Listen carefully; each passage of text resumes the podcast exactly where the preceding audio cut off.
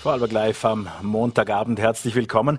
Wir gehen heute unter anderem Fake News auf den Grund und wollen mit NEOS-Chefin Beate Meinl-Reisinger unter anderem zur Fall der getöteten 13-jährigen Leonie sprechen. Dazu schalten wir frisch gleich nach Wien und ich begrüße herzlich Beate Meinl-Reisinger. Einen guten Abend. Einen schönen guten Abend.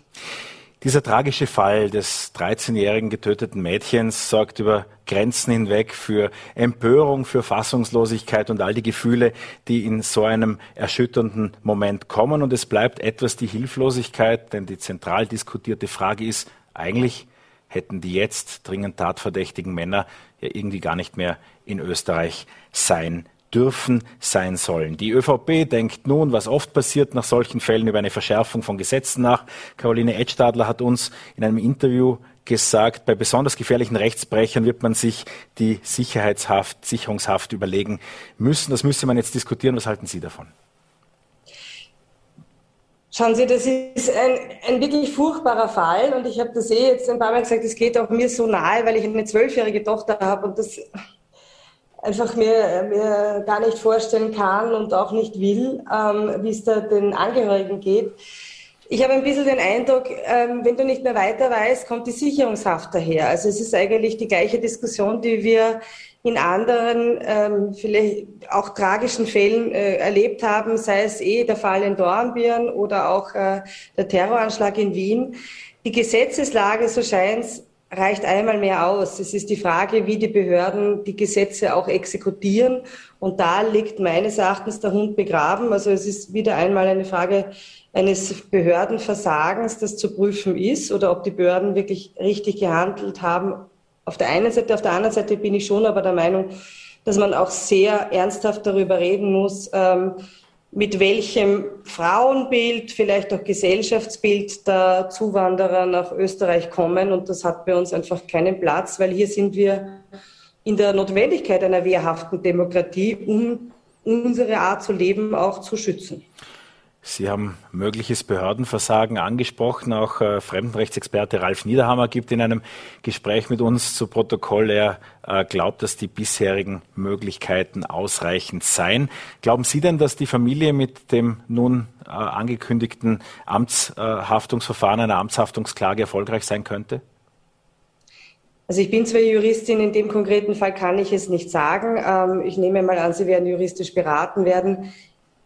Ich fürchte nur, dass keine Amtshaftungsklage der Welt ähm, dieser Familie in irgendeiner Weise diesen Verlust wieder, also niemals gut machen wird können. Aber für die Zukunft ist es natürlich wichtig. Es bringt uns eben nichts, da so Scheindiskussionen zu führen ähm, über angebliche weitere Verschärfungen. Äh, die ÖVP ist jetzt schon lang genug äh, nicht nur an der Macht, sondern regiert auch das Innenministerium. Und es scheint einmal mehr zu sein, als wenn es nicht an der Gesetzeslage liegt, sondern an der Exekution Execution, also an der Exekutierung dieser Gesetze. Und das ist dann schon auch knallharte Managementaufgabe. Und wenn man da nicht bereit ist, vor der eigenen Tür zu kehren und sehr sorgsam und verantwortungsbewusst da aufklärt, dann wird es halt äh, auch in der Zukunft keine Besserungen geben. Für Managementaufgaben empfiehlt sich ja immer auch ein Mengengerüst. Rund 18.000 Verfahren sind anhängig beim Bundesverwaltungsgericht, 14.000 betreffen Fremdenwesen und Asyl. Uh, ungefähr 1.000 sind es, die Beschwerden um die Aberkennung eines Asyl- oder Schutzstatus uh, eingelegt haben. Richter und Richterinnen gibt es 218 laut Planstellen. Braucht es da mehr? Ja, definitiv. Das ist übrigens ein Bereich, wo wir seit Jahren darauf hinweisen. Das liegt auch daran, dass die Qualität äh, im, im erstinstanzlichen Verfahren so schlecht ist, dass sehr viel dann auch in der Instanz gehoben wird. Und das ist ein echtes Problem in Österreich.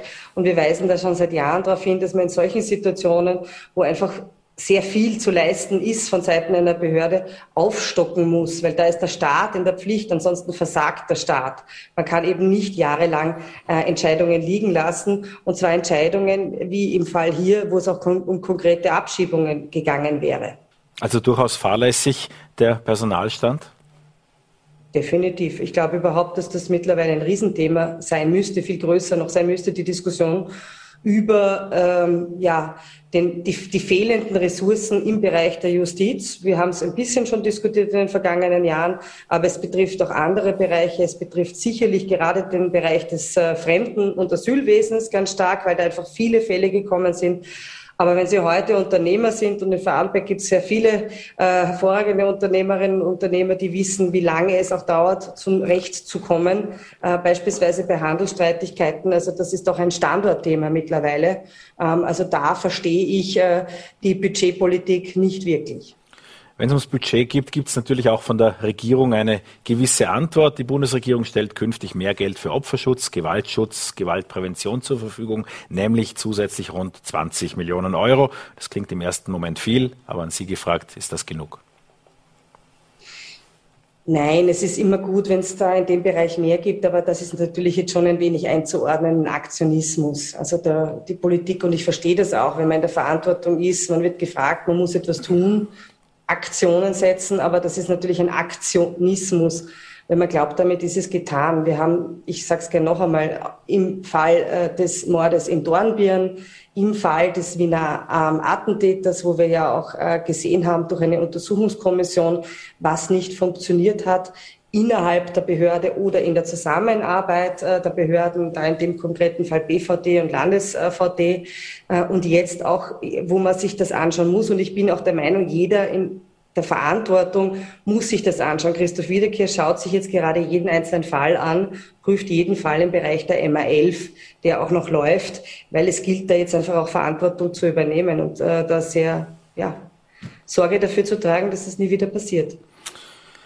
Lassen Sie uns über ein zweites Thema sprechen. Die OECD hat äh, auch äh, Handlungen gesetzt beziehungsweise eine Ankündigung in der Vorwoche vorgenommen. Die weltweite Mindeststeuer war in Diskussion. Es soll äh, laut OECD Mehreinnahmen von rund 150 Milliarden pro Jahr geben, weil eben Steueroasen insofern ausgetrocknet werden, dass eine 15-prozentige Mindeststeuer weltweit gelten soll. Vor allem Unternehmen sollen damit auch auch zu mehr, naja, Heimattreue in irgendeiner Art und Weise gebracht werden. Ist das ausreichend? Es ist ein erster Schritt und ich halte ihn für einen richtigen Schritt. Also ich halte Steuerwettbewerb grundsätzlich für richtig und wichtig und den soll es auch weiterhin geben. Aber, und das muss man jetzt schon einmal sehen, ähm, durch äh, die digitalen Wirtschaftsmöglichkeiten hat sich einfach sehr viel verlagert. Es wird eben äh, nicht dort besteuert, äh, wo der, Umsatz gemacht wird, wo das, sondern wo der Sitz des Unternehmens ist. Und das führt dazu, dass doch ein sehr ruinöser Steuerwettbewerb nach unten stattgefunden hat Manche zahlen geradezu fast nichts. Und das ist einfach nicht fair. Das ist insbesondere den Mittelständlern äh, nicht fair gegenüber, weil das ist natürlich ein ungeheurer Wettbewerbsvorteil. Daher finde ich das einen richtigen, wichtigen Schritt, dass man jetzt an einen Strang zieht und zumindest hier einmal eine Untergrenze definiert hat. Aber wie gesagt, keine Absage an generellen Steuerwettbewerb, den halte ich gerade auch für, für Länder, die äh, in der wirtschaftlichen Entwicklung einen Aufschwung machen müssen, durchaus weiterhin für notwendig. Manche glauben oder befürchten, je nachdem, mit wem man spricht, dass die Mindeststeuer dann eben auch das Niveau der Köst, der Körperschaftssteuer in Österreich senken könnte. Wäre das sinnvoll, die Köst zu senken? Also ich würde das gerne breiter denken, weil wir jetzt doch am, am hoffentlich Ende einer Gesundheitskrise, ganz sicher bin ich mir da ja noch nicht, sind, aber jedenfalls mitten in einer Wirtschaftskrise, wo es darum geht, Aufschwung wieder zu schaffen diesen Neustart zu schaffen. Und da ist natürlich das Thema der Entlastung einerseits der Menschen, also Arbeitnehmerinnen und Arbeitnehmern, vor allem da natürlich durch die kalte Progression, aber auch der Unternehmerinnen und Unternehmer ein zentrales Anliegen von uns NEOS. Ich würde aber nicht bei der Köst beginnen, sondern ich würde tatsächlich anfangen bei Lohnnebenkosten, weil die einfach ein Hemmschuss sind dafür, dass neue Jobs äh, entstehen. Und ich würde bei der Bürokratie ansetzen. Da ist sehr viel versprochen worden, vollmundig von den Regierenden, gerade auch von der ÖVP in den vergangenen Jahren. Und nach wie vor ersticken gerade auch Mittelständler ähm, im Bürokratismus. Und das bremst natürlich Wachstum. Also da braucht es definitiv einen Neustart. Hinter Ihnen steht auch die Europafahne. Auch die Neos nehmen Europapolitik sehr ernst. Äh, jetzt ist wieder diese Einigkeit in Europa ein guter Zahnkapfel geworden, beziehungsweise ein Punkt, an dem man wieder sieht, wenn jetzt im Fall der Mindeststeuer Irland, Ungarn und Estland ihre Zustimmung verweigern, dann wird es insgesamt nichts. Wir reden immer wieder in unterschiedlichen Anlassfällen über all die Jahre über dieses Prinzip der einen Stimme, mit der die EU dann sprechen soll und dieses Einstimmigkeitsprinzips eben. Äh, irgendeine Chance auf irgendeine Änderung irgendwann? Die Hoffnung stirbt zuletzt.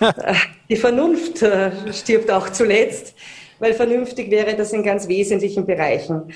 Ähm, und da gibt es ja auch Kernbereiche, die meines Erachtens definitiv viel besser in der Europäischen Union aufgehoben sind ähm, als in Österreich. Ich bekenne mich zu einem starken Subsidiaritätsprinzip, aber beispielsweise eine gemeinsame Außenpolitik, eine gemeinsame Sicherheitspolitik, aber auch in Handelsfragen, das sind Themen, die gehören auf europäischer Ebene gelöst, wie genauso übrigens Wettbewerbsfragen.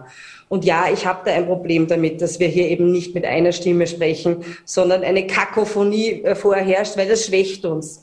Es gibt genügend andere Player in der Welt, äh, auch nicht die USA, China zu denken, die sich sehr freuen, wenn äh, Europa nicht mit einer Stimme spricht. Also da wäre es dringend notwendig. Nun, im konkreten Fall muss man auch schon langsam einmal sagen, es gibt natürlich jetzt Staaten, die zunehmend auch diese Gemeinsamkeit in Frage stellen, weil sie auch Ungarn angesprochen hat. Also ich bekenne mich äh, sehr stark dazu, dass ich davon überzeugt bin, dass es Sanktionsmechanismen braucht, wenn Kernwerte in Europa, und zwar unsere gemeinsamen Kernwerte der Rechtsstaatlichkeit, der Freiheit der Justiz und Unabhängigkeit der Justiz, der Unabhängigkeit der Medien, der Meinungsfreiheit, wenn das eingeschränkt wird, dass es dann auch entsprechende Sanktionen gibt. Das ist nämlich nicht nur einfach ein loser Club aus einzelnen Playern, sondern auch eine Gemeinschaft. Und eine Gemeinschaft hat eine gemeinsame Wertebasis, zu der man sich bekennen sollte. Apropos Solidarität, das hat jetzt fast noch gefehlt. Die SPÖ, die spricht nämlich auch mit einer Stimme, was gut ist, aber sie sagt, Unternehmen müssen mehr zum Erhalt der Sozialstaaten beitragen. Müssen sie das? Also Unternehmerinnen und Unternehmer tragen sehr viel bei zum Erhalt des Sozialstaats.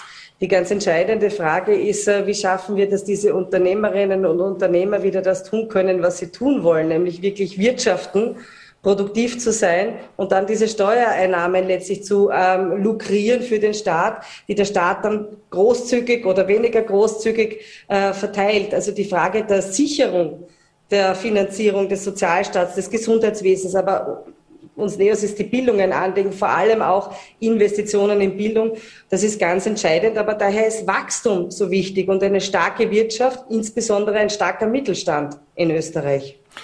Auch zum wirtschaftlichen Aufschwung und auch der Situation im Bereich der Arbeitslosengeldreform.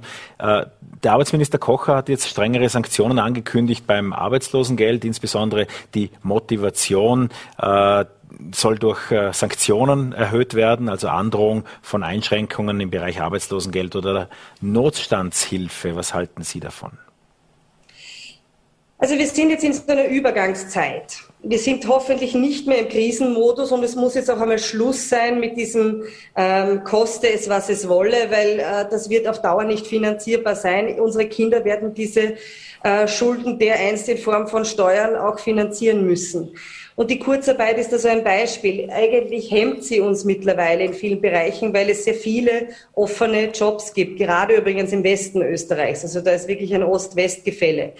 Das heißt, die Frage ist jetzt, wie schafft man die Mobilität? Und daher finde ich den Ansatz richtig, jetzt diese Zumutbarkeitsbeschränkungen, also Zumutbarkeitsbestimmungen, die es ja gegeben hat, die gelockert wurden in der Corona-Zeit, jetzt wieder in Geltung zu bringen. Man muss sich aber immer eines vor Auge halten. Und ich glaube, das hat ähm, der Sepp Schellhorn von uns immer sehr gut äh, ähm, formuliert. Ähm, es muss jemand aber auch einen Job wollen. Und ein Unternehmer hat nichts davon, ein, ein äh, Betrieb hat nichts davon, wenn bei ihm äh, jemand vor der Tür steht, der eigentlich den Job nicht möchte. Also das heißt generell nachdenken, was denn Anreize sind, dass überhaupt auch Leute wieder gern auch einen Job annehmen. Das wäre wichtig. Der Weg aus der Krise oder die Frage, ob wir die Krise hinter uns gelassen haben, die bewegt ja viele. Äh, welche konkreten Maßnahmen? Sie haben schon im Bereich der Lohnnebenkosten äh, Maßnahmen angesprochen. Welche konkreten Maßnahmen würden Sie sich jetzt von der Regierung wünschen? Welche fordern Sie?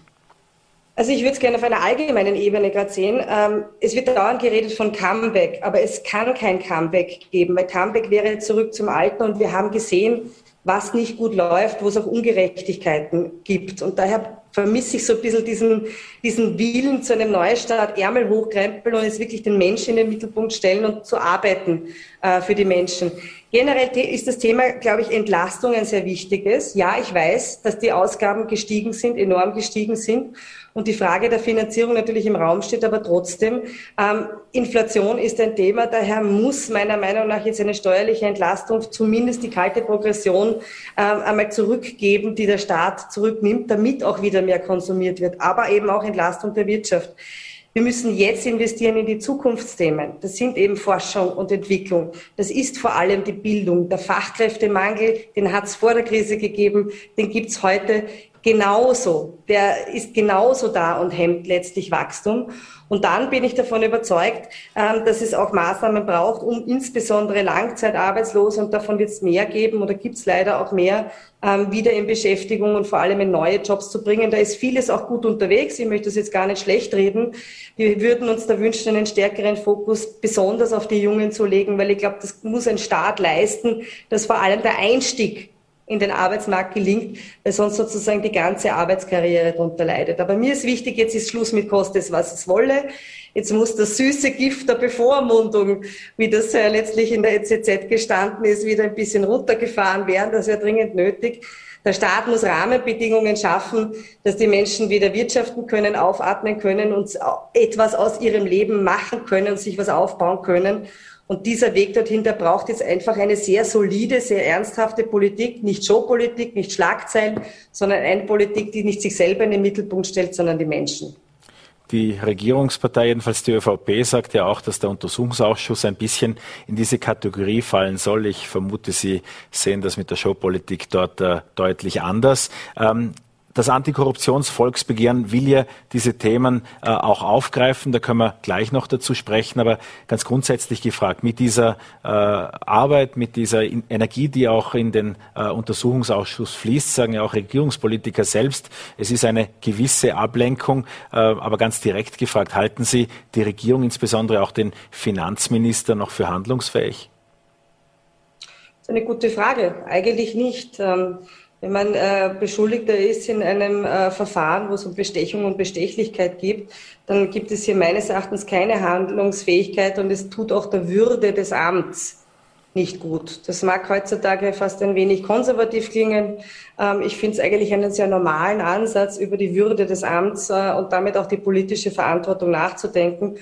Und glauben Sie mir, es macht mir und es macht auch uns keine Freude, dass wir die ganze Zeit in dieser Aufklärungsarbeit so viel Zeit investieren müssen, weil wir sehr arbeitsteilig vorgehen. Also es geht schon, weil ich glaube, wir haben wirklich äh, Wichtiges äh, zu tun in Österreich, um für die Menschen Politik zu machen. Aber saubere Politik ähm, braucht es, um den Menschen in den Mittelpunkt zu stellen. Weil da geht es ja um sehr ernsthafte Fragen, nämlich kann man Politikern vertrauen, dass sie die Wahrheit sagen? Kann man Politikern vertrauen, dass die nicht ihre eigenen Interessen oder Interessen von Spendern in den Mittelpunkt stellen ähm, und wirklich für die Menschen arbeiten? Kann man eigentlich einer Regierung vertrauen, wo man das Gefühl hat, naja, das ist halt eine, ein, ein, eine abgehobene Establishment-Gruppe, die sich um äh, Macht und Machterhalt kümmert, aber nicht äh, um die zentrale Frage, was kann ich eigentlich bewirken im Sinne Gutes zu bewirken, um Österreich, um unser Land voranzutreiben. Ich finde, das ist schon ganz wichtig, dass man sich da damit beschäftigt. Und eins noch vielleicht, weil ich weiß, ich bin schon recht lang, ich höre dann oft das Argument, ja, aber das war ja früher nicht anders. Das mag schon sein. Aber erstens haben wir es jetzt schwarz auf weiß und wir können es nicht ignorieren. Und zweitens einmal, nur weil es früher genauso war, heißt es ja nicht, dass das gut war. Ich glaube, jetzt ist echt Zeitpunkt, einmal Schluss äh, zu machen und aufzuräumen mit dieser elenden Politik der Postenschacherei wichtig ist, was du kannst und nicht wer wen kennt. Das möchte ich zumindest meinen Kindern vermitteln und ihnen auch so in Österreich äh, hinterlassen. Ja, das würde ich meinen Kindern ja auch gern vermitteln, aber da bleibt die von Ihnen selbst gestellte Antwort äh, noch im Raum. Kann man Politiker vertrauen, dass sie die Wahrheit sagen? Haben Sie eine Antwort darauf? Ja, jedenfalls muss es verfolgt werden, wenn sie es nicht tun. Okay. Und ich habe auch heute wieder sehr stark darüber diskutiert, warum äh, diese Anzeige gegen Sebastian Kurz, warum wird er ermittelt wegen Falschaussage. Ähm, es geht hier darum, dass das Parlament, das immerhin die Volksvertretung ist, also die vom Volk gewählten Vertreter, in der Aufgabe, die die Verfassung vorsieht, nämlich die Mächtigen, die Regierung zu kontrollieren, nur tätig werden kann, wenn eben dann es auch Sanktionen gibt, wenn die Regierung äh, oder Regierungsmitglieder das Parlament äh, belügen oder eben nicht die Wahrheit sagen. Und daher ist das keine Kleinigkeit, keine Petitesse, über die man hinwegschauen kann, sondern ein selbstbewusstes Parlament muss sich da auf die Füße stellen und sagen, so geht das nicht. Wir sind hier tätig im Interesse und auch im Namen des Volks. Apropos Postenschacher, zum Abschluss unseres Gespräches im ORF steigt die Nervosität. Es wird ein neuer Generaldirektor gewählt, vielleicht der alte, vielleicht ein neuer. Aber zunächst ganz grundsätzlich, äh, Sie wollten ja die GIS-Gebühr auch abschaffen. Wie soll denn der ORF in Zukunft finanziert werden? Also grundsätzlich braucht es ein ganz äh, fundamentales Bekenntnis zu einem öffentlichen rechtlichen Rundfunk. Das tun wir auch. Aber man muss gleichzeitig ja auch sehen, dass äh, mit den äh, Gebühren, das sind 600 Millionen Euro und dies halte ich nicht mehr für zeitgemäß, da bleibe ich auch dabei, äh, natürlich eine Wettbewerbsverzerrung stattfindet. Das heißt, man muss immer rechtfertigen, warum der ORF diese Gebühren bekommt und private Medien nicht. Es gibt gute Gründe dafür, nämlich einen öffentlich-rechtlichen Auftrag. Public Value. Aber ich glaube, das wäre mal wesentlich, das wieder schärfer zu definieren. Und jetzt geht es darum, zu sagen, wenn ich das möchte, und wir Neos wollen das, einen öffentlich-rechtlichen Rundfunk, dann muss man den auch ins 21. Jahrhundert, ins digitale Zeitalter, in Zeiten von Netflix und Co. transferieren können, damit dieser Public Value auch, äh, also dieser öffentliche Mehrwert, dass man dem nachkommen kann. Und dazu braucht es eine wesentlich professionellere Governance, also Unternehmensführung äh, und vor allem auch die Bestellung dieser Unternehmensführung, als das derzeit passiert. Es zählt wieder einmal, ich meine, da treffen sich ja jetzt schon die türkisen Freundesgruppen und Stiftungsräte im stillen Kämmerlein und mauschen sich aus, wer ihnen als Partei am genehmsten ist. Die haben eine absolute Mehrheit und weil es halt immer so war, wird halt bestellt. Das gehört auf saubere Beine gestellt. Da gehört ein Aufsichtsrat hin, da können auch gerne Parteienvertreter drinnen sitzen, unserer Meinung nach aber auch Vertreterinnen und Vertreter der Zivilgesellschaft. Und dieser Aufsichtsrat sollte dann ähm, einen Dreiervorstand äh, bestellen, und zwar einen höchst professionellen, weil das sind Aufgaben von Personalentwicklung bis hin zur Digitalisierung, die auch nicht mehr zeitgemäß äh, von einem General Wunderwuzi äh, äh, gehandelt werden können. Die, Ihre Mediensprecherin hat ja auch schon gesagt, der Stiftungsrat gehört abgeschafft. Sie haben angedeutet, dass das durch einen Aufsichtsrat äh, am besten wahrscheinlich als neues Gremium gestaltet werden könnte. Wer würde denn bestimmen, wer in den Aufsichtsrat kommt? Wären das am Schluss nicht wieder Chats? Ich meine, die ÖBAG hat auch einen Aufsichtsrat. Grundsätzlich würde das der Gesetzgeber bestimmen. Ähm, und der Gesetzgeber könnte das ja klüger bestimmen, als das auch im Fall der ÖBAG äh, passiert ist.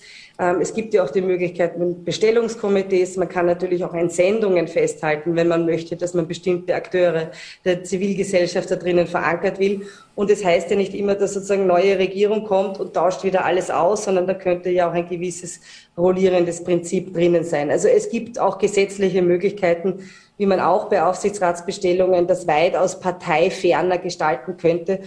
Und erlauben Sie mir, es geht hier simpel um Professionalität. Man kann sich nicht erwarten, dass ein ORF die digitale Transformation schaffen wird, wenn man das weiterhin als parteipolitische Spielwiese betrachtet.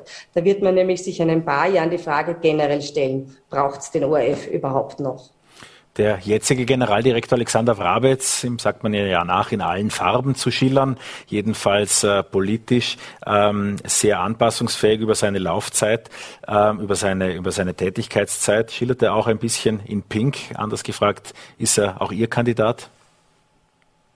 Nein, er ist nicht unser Kandidat. Er, er, bewirbt sich und unsere Stiftungsrätin, die ja wirklich eine Expertin ist und der vor allem auch diese Transformation und Professionalität ins digitale Zeitalter, aber übrigens auch das Thema Personalentwicklung im ORF ein großes Anliegen ist, ähm, wird sich äh, hier alle Bewerberinnen und Bewerber und deren Konzepte anhören und dann eine Entscheidung treffen.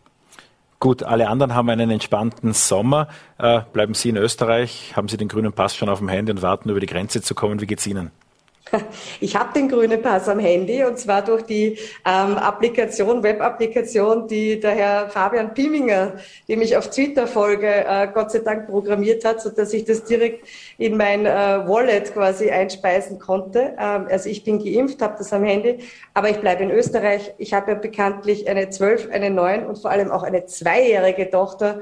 Und nach diesem Jahr kann ich mir Reisen mit einer Zweijährigen und noch zwei weiteren äh, Kiddies nicht so gut vorstellen. Ich brauche Erholung und bleibe in der Steiermark. Ein Glück, dass unsere jüngste Tochter schon drei ist. Da geht das mit dem Reisen wieder. Ich wünsche Ihnen einen schönen Abend. Vielen Dank für das Gespräch. Danke, schönen Abend. Danke sehr. Unser nächster Gast ist André Wolf vom Verein Mimikama. Äh, wie entlarvt man Fake News? Wie erkennt man die ein oder andere Verschwörungstheorie und äh, wie kommt man sogenannten Hoaxes auf die Schliche? Ich freue mich sehr, dass André Wolf uns zugeschaltet ist. Einen schönen Abend. Hallo, ich grüße Sie. Die erste Frage ist ja die, wie man Falschmeldungen erkennt. Eine Frage, die Ihnen schon zigmal gestellt wurde, aber es hilft nichts. Äh, wie kann ich mir auch als User sicher sein, das schaut jetzt sehr gut aus, das dürften definitiv sogenannte Fake News sein. Genau, das ist natürlich der Klassiker an Fragen. Wir geben da so einen kleinen Handlungsstrang immer mit an die Hand, also wo man am Anfang selber steht. Ich muss mich selber kennen. Ich muss wissen, was erwarte ich an Informationen, denn man hat ja immer so eine Art Vorurteilsblase vor sich, dass man immer nur die Informationen glaubt, die einem, ja, die das eigene Vorurteil bestätigen. Da muss man auch mal so ein bisschen rausschauen und gucken, was gibt es noch so. Das zweite ist, dass man auch schauen muss, wie wird eine Geschichte erzählt. Häufig werden Geschichten stark dramatisiert wiedergegeben gerade auf irgendwelchen Webseiten, wo man nicht weiß, wer dahinter steckt oder auch mit äh, starken Geschichten, also sogenannten Narrativen gearbeitet. Und dann sind wir auch bei dem Punkt, ich sollte immer schauen, wer steckt hinter einer Geschichte? Von wo stammt die Geschichte? Wer hat ein Interesse, dass diese Geschichte verbreitet wird? Das ist ganz wichtig. Bei Webseiten schaue ich in ein Impressum, bei Medien sind äh, die Impressi immer sehr deutlich und transparent. Da steht dann, wer, da, wer, wer verantwortlich ist, wie ich diese Person kontaktieren kann. Wenn ich eine Webseite vorliegen habe, die das das nicht hat, sollte ich schon ein wenig skeptischer werden. Und dann gibt es natürlich noch ähm, die nächsten Schritte, dass ich halt ja ganz, äh, ganz pragmatisch mit Suchmaschinen arbeite. Ich schaue also, wer hat noch darüber geschrieben, wie haben diese einzelnen Quellen geschrieben. Ich vergleiche also die Inhalte, wer hat stark dramatisiert, wer beschreibt eher sachlich nüchtern. Und dann schaue ich natürlich auch, wenn Bilder in einer Information vorliegen, ob diese Bilder wirklich in den Kontext gehören. Gerade über Messenger oder über ja auf Social Social Media Plattformen generell kriege ich häufig ein Posting mit einem Foto, da steht dann ein Text zu und ich muss dann leider selber schauen, ob dieser Text wirklich zu dem Bild gehört oder ob das Bild aus einem ganz anderen Zusammenhang stammt. Und da ist es natürlich wichtig, dass ich eine Bildersuche beherrsche, die übrigens sehr leicht zu erlernen ist und sogar Spaß macht. Und der letzte Schritt ist, frage jemanden, die oder der sich damit auskennt, also jemanden, die oder der wirklich in dem Thema steckt und davon auch wirklich Ahnung hat was Sie jetzt als vorletzten Punkt beschrieben, nämlich dass beispielsweise das Bild von Herrn Mateschitz oft verwendet wird oder Boris Becker war da eine Zeit lang auch sehr beliebt äh, mit irgendeiner äh, aufgezeichneten, äh, gemalten Wunde und du glaubst nicht, was ihm passiert ist. Wer hat was von solchen äh, Anzeigen? Wer hat was von solchen äh, Nachrichten? Genau, diese, die Sie explizit ansprechen, kennen wir. Das sind sogenannte Fabricated Content Fake News. Also da hat jemand bewusst Falschmeldungen erschaffen, äh, um Geld zu verdienen. Da steckt nicht mal ein politischer Anlass hinter. Da entwirft jemand eine, ja, eine, eine Schlagzeile, die wird auf Social Media Plattformen gestartet in Form eines Werbeinserats. Wenn ich dieses Werbeinserat anklicke, weil es wirklich aussieht wie eine Zeitung, äh, werde ich dann auf eine Webseite geleitet, die sogar Zeitungen kopiert. Hier in Österreich kennen wir das dann ist das eine gefälschte Kronen-Website oder einen gefälschten Standard, haben wir auch schon gesehen. Wir kennen das auch aus Deutschland, da wurde der Spiegel kopiert oder die Bild und dort steht dann ein Text, der ist frei erfunden. Wir nennen das pseudojournalistisch. Also dort steht dann ein Interview, dort wird dann immer gesagt, wie diese Personen reich geworden sind. Und dann sind da viele kleine Links. Und wenn ich diese Links anklicke, komme ich meist auf eine Plattform, wo ich Geld investieren soll. Dieses Geld ist dann verloren im Endeffekt. Das heißt, es war eine klassische Ködervariante und ich habe ins Nichts investiert. Und das ist das Ziel des Ganzen. Also das ist wirklich das, wo ich aufpassen muss, wenn jemand sagt, Vorsicht, Herr Matteschitz hat irgendwas gefunden, wo man reich wird, oder auch Armin Wolf hätte angeblich was gefunden, wo man reich wird. Da muss ich schauen, stimmt das? Und da kann ich auf diesen Webseiten auch schauen. Gibt es dort ein Impressum? Nein, gibt es nämlich bei den gefälschten Webseiten nicht. Ähm, müssen wir im Zweifelsfall nochmal nachfragen, ob die Herren dann tatsächlich aufgrund dieser Tipps reich geworden sind, nicht? Ähm, jetzt, äh, wenn Sie Pseudojournalismus äh, sagen, dann schießt mir natürlich auch der Trend, den wir gerade in Österreich auch bezeugen, der verstärkt in Richtung Parteimedien geht, äh, in den Kopf. Also Medien, die oftmals vor Wahlkämpfen oder in Wahlkämpfen aufpoppen, die eben sehr nach Nachrichtenportal aussehen und dann mit mehr oder weniger großer Leidenschaft auch im Impressum ausweisen, welcher Partei sie nahestehen. Wie beobachten Sie diesen gefärbten Journalismus, den man ja aus der Historie der Parteizeitungen recht gut kennt, aber der genau, wie Sie das anfangs sagten, in dieser Blase, die uns bestärkt, bleibt? Ganz genau, das beobachten wir seit Jahren. Das ist mittlerweile fast bei jeder Partei so, dass wirklich ein, ein, eine Art Parteiplattform da ist. Die gibt es, da kommt man nicht drum rum. Äh, da geht es halt darum, dass ich selber als, als Konsumentin oder Konsument weiß, dass es sich um eine Partei, parteinahe ja, Plattform handelt. Dann kann ich damit auch umgehen. Ich muss also die sogenannte Redaktionslinie kennen. Das spielt dann gar keine äh, Rolle, ob das dann von, von eine SPÖ-nahe Plattform ist, eine FPÖ oder ÖVP-nahe Plattform, sondern ich muss es einfach nur wissen, dass es sich um eine parteinahe Plattform handelt. Und dann weiß ich auch, in welche Richtung die Art der Information geht. Und, und das ist das Problem, wenn ich es eben nicht weiß und das für eine Art neutralen Journalismus oder, oder, oder generell Informationsjournalismus aufgreife, dann laufe ich wirklich Gefahr, ja, meinem oder meine Informationen durch einen Meinungsjournalismus prägen zu lassen und das wäre dann nicht gut. Dementsprechend ist dann die Möglichkeit, wie ich es eben schon beschrieben habe, dass man über eine Suchmaschine sucht, wer hat noch darüber geschrieben, welche Medien kenne ich, die darüber geschrieben haben und dann vergleiche ich, dann sehe ich, aha, hier habe ich eine Parteilinie vorliegen, kann ich durchaus konsumieren, aber ich muss auf jeden Fall wissen, dass es ein Meinungsjournalismus ist. Welche Plattformen sind denn in Österreich jene, in denen sich Fake News am schnellsten verbreiten? Aus Indien wird oft geschildert, dass äh, WhatsApp dort äh, aufgrund der mhm. hohen Verbreitung eine Rolle spielt, die auch schwer unterbindbar ist, denn wer entscheidet, welche Chatnachricht durchgelassen wird und welche nicht? Ähm, was beobachten Sie in Österreich? Grundsätzlich reden wir dort von Social-Media-Plattformen generell, wo sich Falschmeldungen verbreiten. Wir haben beobachten können, dass die verschiedenen einzelnen Plattformen äh, von unterschiedlichen Generationen genutzt wird und dementsprechend auch unterschiedlich ja, auch Falschmeldungen verbreitet werden. WhatsApp beispielsweise ist ein Messenger, der in allen Teilen der Bevölkerung stark genutzt wird. Aber, das muss man immer auch wissen, speziell von der Generation 65 aufwärts, wenn sie sich auf Social Media befinden, dann meist dort, also von dieser Generation genutzt wird. Facebook ist eine Plattform, die ja in der Generation von 40 bis 60 sehr gerne genutzt wird. Und dann gibt es die jüngeren Plattformen wie Instagram oder insbesondere TikTok auch, eine, eine sehr junge Videoplattform, wo dann junge Menschen unterwegs sind. Und all diese Plattformen haben ihre Eigenheiten. Das heißt, je nachdem, wie die Schwerpunkte dort liegen, werden Falschmeldungen auch anders verbreitet. Auf Instagram beispielsweise kann ich nichts verlinken, also muss ich dort mit Bildern arbeiten und Impressionen arbeiten. Auf TikTok neuerdings äh, sind sehr viele Kurzvideos unterwegs, wo Menschen Bilder einblenden und dazu etwas erzählen. Und Facebook als klassische eierlegende Wollmilchsau, ja, dort kann ich alles Mögliche verbreiten und auch in allen möglichen Formen. Also hängt es auch davon ab, wer etwas nutzt und wie dort etwas genutzt wird. Auch von Facebook wird ja uns Nachrichtenanbietern in zig Meetings äh, beinahe schon äh, der Schwur abgeleistet, also beziehungsweise Facebook schwört das. Sie wollen kämpfen gegen die Missinformation. Sie haben Initiativen dagegen. Es wird stark äh, nachbesetzt, auch in der Content-Moderation, wie das ja heißt. Es wird der Algorithmus umgeändert. Wie genau, das weiß dann niemand. Aber glauben Sie diese äh, Bekundungen? Ja und nein. Wir reden natürlich davon, dass Facebook natürlich ein Interesse daran hat, Falschmeldungen von der eigenen Plattform fernzuhalten. Sie will ja keine Fake News Schleuder sein letztendlich.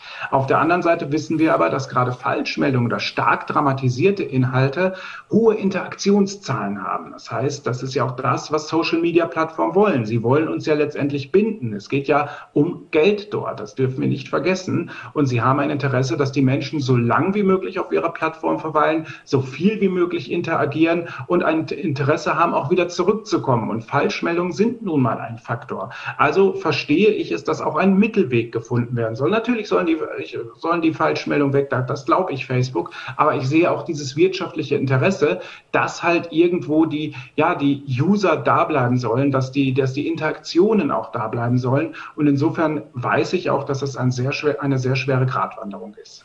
Was hat die Pandemiezeit äh, mit Verschwörungstheorien gemacht oder verändert? Es wurde ja zwischenzeitlich auch fast schon ein Bekenntnis, was man glaubt, dann verlangt gesellschaftlich. Äh, was, was, welche Veränderungen haben Verschwörungstheorien in dieser Zeit durchgemacht?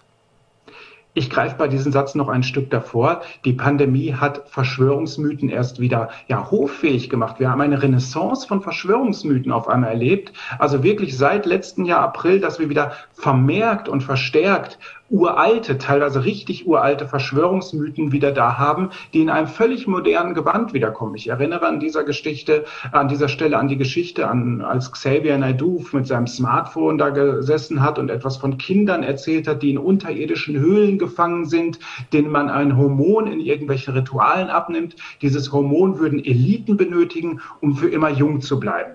Klingt jetzt, das ist die sogenannte Adrenochrom-Legende, klingt jetzt sehr modern, ist aber nichts anderes als eine viele Jahrhunderte alte Ritualmordlegende. In ihrem Ursprung heißt diese Legende oder lautet diese Legende, dass angeblich Juden christliche Kinder äh, entführen, um ihnen das Blut abzunehmen. Dieses Blut müssten sie trinken, um für immer jung zu bleiben. Wir sehen also, dass es hier um eine dynamischen, um einen dynamischen Mythos, äh, dass es sich um einen dynamischen Mythos handelt, der ein modernes Gewand bekommen hat und jetzt auf einmal wieder da ist, so eine Art, eine Art Popkultur. Und da kommt dann auch dieses QAnon ins Spiel. Das 2016 kannte man das ansatzweise in Europa über die Pizzagate-Geschichte, also dass angeblich Hillary Clinton einen pädophilen Ring betreiben würde im Keller einer Pizzeria.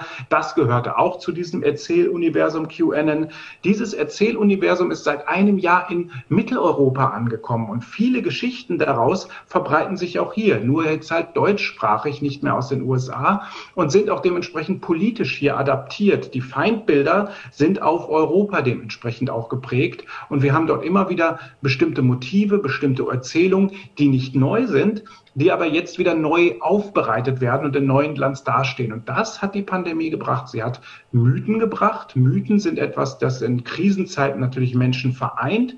Mythen bilden, ja, bieten leichte Erklärungen für schwere, für schwere Geschichten oder für, für schwere Zusammenhänge. Und Mythen, ja, bieten auch Feindbilder, denn Feindbilder vereinen auch Menschen in Krisenzeiten. Solche Verschwörungstheorien klingen jedenfalls, Sie haben uns ja einige Einblicke gegeben, spektakulärer als die Realität, unglaublich geradezu und damit äh, wird auch fast jede Stammtischhoheit zu gewinnen sein. Wie verhält man sich denn am besten, um gegen solche Mythen anzutreten, mit denen man gegebenenfalls im Freundeskreis oder auch äh, in anderem Kontext konfrontiert wird?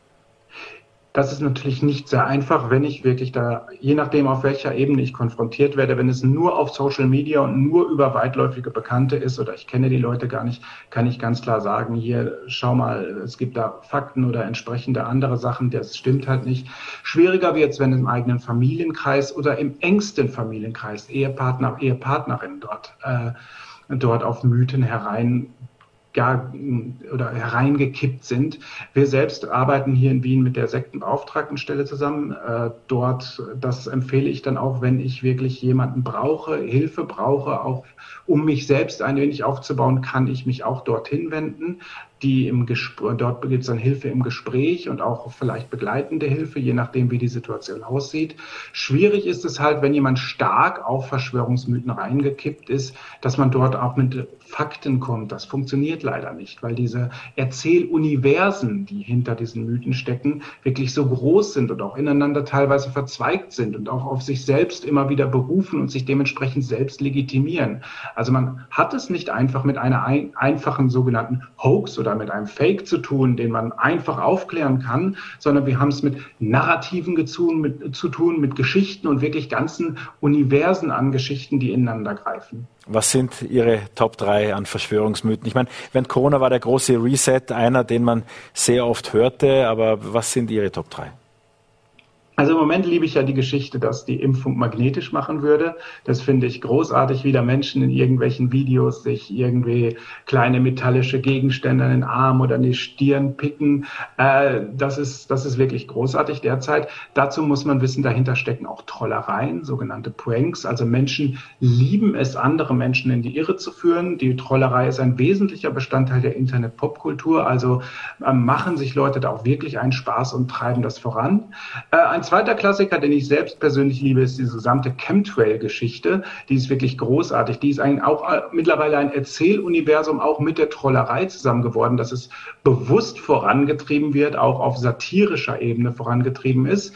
Und ein Klassiker, wirklich mein Platz drei der ganzen Geschichte ist, äh, sind die WLAN-Radieschen. Das heißt, wenn ich Radieschen über Nacht neben den WLAN-Kasten lege, dass sie am nächsten Tag verschrumpelt werden und das würde mit all unseren Zellen so geschehen.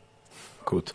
Ähm, jetzt äh, zum Abschluss noch politische Akteure sollen ja auch Interesse haben, das haben wir ja auch in US-Wahlkämpfen, auch teilweise in Deutschland, äh, Störfeuer zu bieten, äh, Desinformation, äh, Menschen gegeneinander aufzubringen. Erleben Sie im deutschsprachigen Raum diesen äh, weit verbreiteten Klassiker der russischen Trolle, die uns irgendwas einreden wollen? Sind politische Akteure auch äh, ein, eine, eine Größe?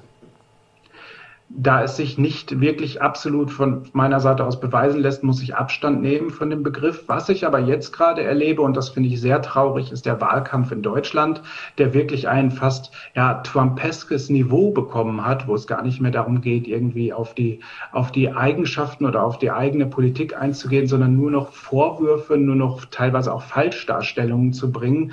Und das sehe ich als großes Problem, gerade auch im, in, in, ja, im Wahlkampf oder in der Politik dementsprechend entsprechend.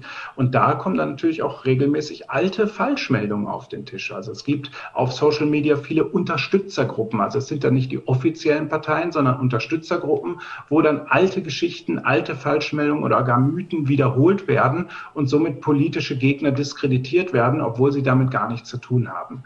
Und das ja, ärgert mich. Und das passiert gerade in Deutschland sehr stark, auch auf hoher politischer Bühne. Und das ärgert mich maßlos. Interessante Einblicke in einen spannenden Bereich. André Wolf war das vom Verein Mimikama. Was heißt Mimikama eigentlich?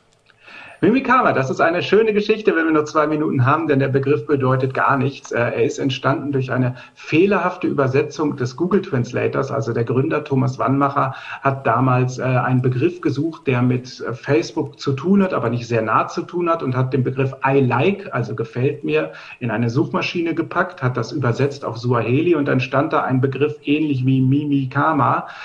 Mittlerweile wissen wir, der Begriff bedeutet nicht I like, ist auch nicht Suaheli, aber es ist ein eingetragener Markenname, der uns gehört und dementsprechend bleibt das auch so. Mimikama ist ein Kunstbegriff, entstanden aufgrund einer fehlerhaften Übersetzung. Na wunderbar. Ich habe jetzt gerade Vorarlberg live hier bei Google Translate eingegeben auf Suaheli Vorarlberg Kuishi. Von daher, wir freuen uns, wenn Sie morgen wieder mit dabei sind. Herr Wolf, vielen Dank Ihnen für diese Einblicke und wir sehen uns morgen wieder um 17 Uhr.